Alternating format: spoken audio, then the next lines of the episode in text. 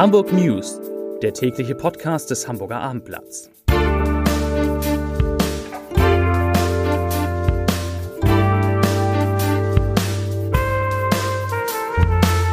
Herzlich willkommen in einer neuen Podcastwoche mit dem Hamburger Abendblatt. Mal gucken, was da auf uns zukommt. Mein Name ist Lars Heider und heute, heute geht es einmal mehr um die Corona-Zahlen in Hamburg die sich ja leider, leider auf hohem Niveau einzupendeln scheinen. Weitere Themen. Ein Drama, bei dem die Polizei zu spät kam, beschäftigt uns. Drohende Warnstreiks in Kitas und Krankenhäusern auch. Und am Ende geht es um Zuschüsse, die gegen, Achtung, Pinkler helfen sollen. Wirklich, Zuschüsse, staatliche Zuschüsse sollen gegen Pinkler helfen.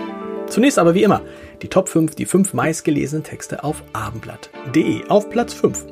Kupferhersteller Aurobis wird komplett eingekapselt. Auf Platz 4 Renovierung beendet, so sieht das Hotel Atlantik jetzt aus. Auf Platz 3 die Modernisierung der Alster Schwimmhalle hat begonnen. Auf Platz 2 diese Einbahnstraße ärgert nicht nur Tim Melzer und auf Platz 1 auf abendblatt.de Corona. Viele neue Fälle in Hamburg.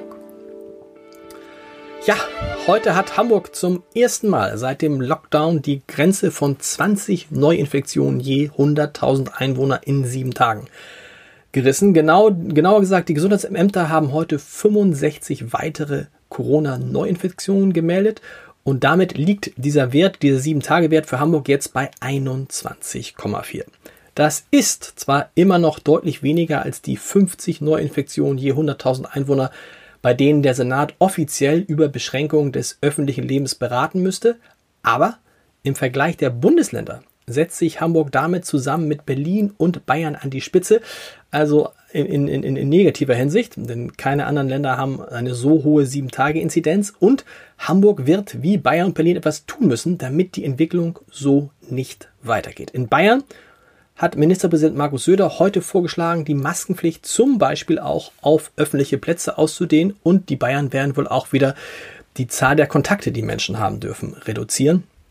In Hamburg steht sowas noch nicht an. Man will die Entwicklung aufmerksam beobachten, insbesondere die Entwicklung in den Kliniken. Und da, das ist die gute Nachricht, da ist die Zahl der Patienten, die mit Covid-19 behandelt werden müssen, in Hamburg im Vergleich zum Wochenende stabil geblieben, nämlich bei 33. Und auch das eine gute Nachricht im Vergleich mit anderen europäischen Großstädten, wie zum Beispiel Wien oder Madrid, wo die 7-Tage-Inzidenz, also dieser Wert, von dem ich vorhin gesprochen habe, bei über 100 liegt, ist die Lage in Hamburg noch wirklich sehr ruhig und überschaubar. Hoffen wir, dass das alles so bleibt.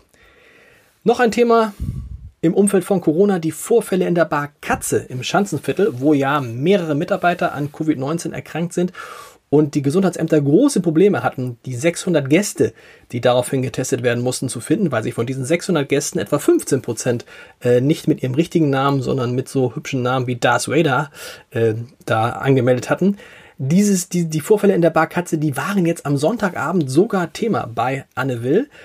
Und heute, heute hat die Gesundheitsbehörde eine erste Zwischenbilanz gezogen und auch die fällt zum Glück nicht so schlimm aus wie gedacht, denn der befürchtete große Ausbruch, der ist ausgeblieben.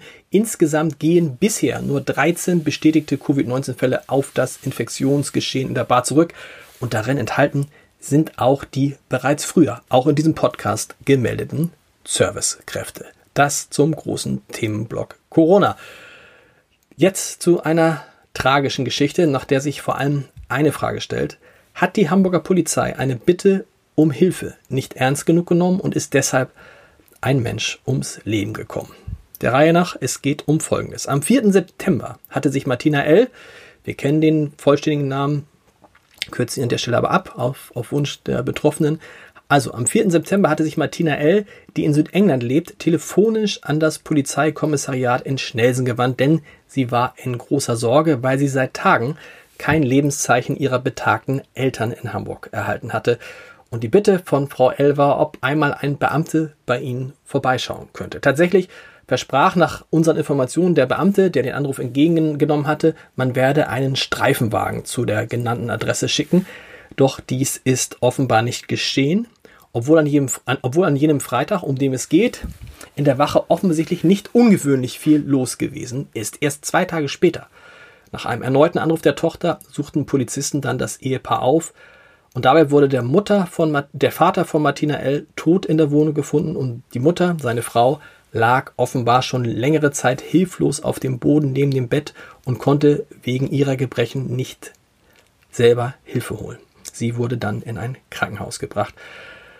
Martina L. sagt, es ist ein Drama natürlich, was da passiert ist, was ihren Eltern geschehen ist. Und die Frage, wie gesagt, die sich jetzt stellt, ist, wäre der Familie durch schnelleres Handeln viel Leid erspart geblieben? Hätte Bernd V. so heißt der Vater, Jahrgang 1943, gerettet werden können, wenn man ihn rechtzeitig gefunden hätte? Diese Fragen, die, die, die, diesen Fragen geht jetzt die Hamburger Polizei nach, und zwar intern im Präsidium der Polizei werden klare Hinweise auf ein Fehlverhalten der betroffenen Beamten gesehen und deshalb hat sich jetzt das Dezernat interne Ermittlungen eingeschaltet und nimmt die Ermittlungen in eigener Sache auf.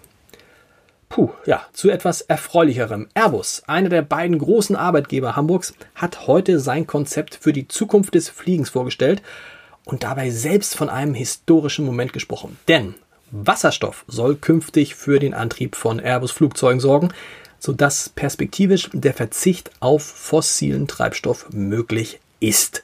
Und wo würden diese grünen Flieger gebaut? Natürlich in Hamburg. Ja, das hört sich gut an. Gut wird heute Abend hoffentlich auch, das sage ich als bekennender HSV-Fan, der Einstieg des FC St. Pauli in die zweite Bundesliga. Die St. Paulianer spielen beim VfL Bochum. Den Live-Ticker dazu gibt es natürlich auf abendblatt.de. Und wer sich dann doch ein bisschen mehr für den ehemaligen oh, Erstliga-Club HSV interessiert, der muss und sollte in unseren Podcast HSV Wir müssen reden reinhören. Dort ist heute Christina Rann, die neue Stadionsprecherin zu Gast. Das alles kann man hören unter www.abendblatt.de slash podcast oder auf unserem YouTube-Kanal. Äh, auch da kann man Christina Rann sogar sehen. Viel Spaß dabei.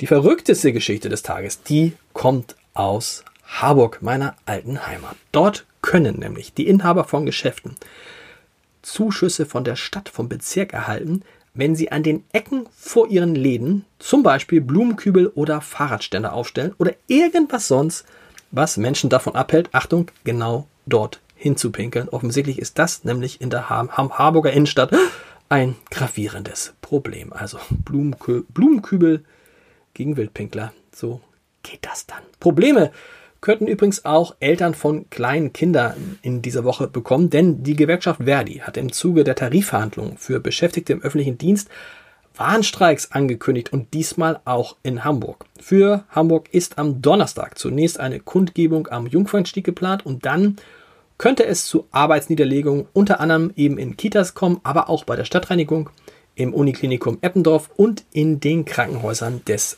Asklepios-Konzerns. Hoffen wir, dass es dann am Ende doch nicht so weit kommt. Ich habe zum Schluss dieses sehr kurzen Podcasts, aber wir wollen ja knapper und kompakter werden, natürlich noch den Leserbrief des Tages. Und da geht es auch nochmal um die Katze, um das Verhalten von Menschen, die einfach feiern und dann nicht mal wenigstens bereit sind, ihren richtigen Namen anzugeben, damit man sie im Falle eines Falles kontaktieren kann. Herrn Hans-Hermann Krugmann, der schreibt dazu, ich zitiere, es ist mittlerweile nicht nur ein Riss, sondern ein sich stetig vergrößernder Spalt, der durch unsere Gesellschaft geht. Das mache ich an folgendem fest. Disziplin und Respektlosigkeit, ausufernder Egoismus, wachsende Aggressivität und Fanatismus, Ignoranz, Rechts-, aber auch Linksradikalismus. Nicht anders kann ich mir aktuell die Sache mit den falschen Personalangaben von Gästen der Kneipe Katze erklären.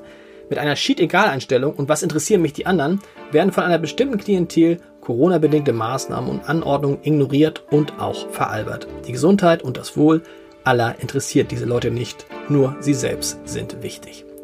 Das schreibt Hans-Hermann Krugmann. Damit ist der Podcast zu Ende, der Lesebrief zu Ende und damit auch der Podcast. Wir hören uns morgen wieder. Bis dann. Tschüss.